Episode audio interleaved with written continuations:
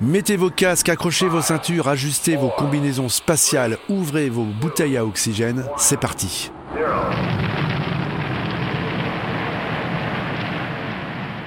Aujourd'hui, je vous propose de quitter la surface de la Terre et de partir pour un grand, grand voyage en compagnie de Mr. David Robert Jones et son Space Oddity. Une bizarrerie de l'espace inspirée par le film 2001 l'Odyssée de l'espace de Stanley Kubrick, sorti en 1968 et publié par un jeune dandy anglais encore totalement inconnu l'année suivante. Nous sommes donc en 1969. David Bowie ne s'appelle donc pas encore David Bowie et ce titre va faire décoller, c'est le cas de le dire, la carrière du jeune anglais avec, vous allez voir, un petit coup de pouce de l'actualité. Je vous explique. Nous sommes le 21 juillet 1969, soit dix jours seulement après la sortie du single Space Oddity du jeune David. Et ce jour-là, le monde entier a les yeux rivés sur les écrans noirs et blancs de télévision. En direct, sur ces petits écrans, Neil Armstrong et Buzz Aldrin, deux des trois membres de l'équipage américain d'Apollo 11, sont en train de poser les premiers pas de l'homme sur la Lune.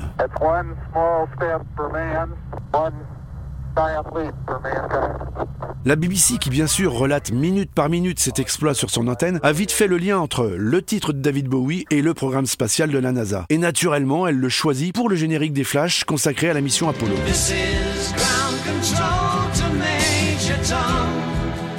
Un petit pas pour l'homme, un pas de géant pour l'humanité. Un pas de géant pourrait-on dire aussi pour David Bowie, puisque ce coup de pouce inespéré va propulser le titre et la carrière du jeune anglais âgé de seulement 22 ans. À la première écoute, Space Oddity semble raconter l'histoire d'un astronaute, le Major Tom, sous la forme d'un dialogue entre lui et sa tour de contrôle. Le décollage de son vaisseau se déroule à merveille, mais le Major finit par disparaître dans les profondeurs de l'espace. Il y a fort à parier que la BBC, comme beaucoup d'ailleurs, n'ait pas pris le temps de creuser plus que ça, car lorsque l'on décortique les textes avec plus d'attention, on s'aperçoit vite que s'il s'agit bien d'un voyage, celui-ci est plutôt virtuel et lié aux substances prises par l'astronaute incarné par le Major Tom, un junkie parti pour un long voyage sans retour, en totale perdition dans l'espace. Ce fameux Major Tom créé par David Bowie le suivra d'ailleurs tout au long de sa carrière, un peu comme un, avatar, on le retrouvera régulièrement dans les textes de ses chansons. Dans Ashes to Ashes, dans les années 80, pour évoquer ses addictions aux drogues, dans son tout dernier clip Lazarus, où l'on aperçoit soit un astronaute gisant mort sur le sol lunaire. Can you hear me, Major Tom? Nous, en tout cas, on vous a reçu 5 sur 5, Mr. Bowie, et on regarde chaque soir votre étoile noire briller dans le ciel. Rock Story, c'est fini, on se retrouve très vite avec une nouvelle anecdote incroyablement rock.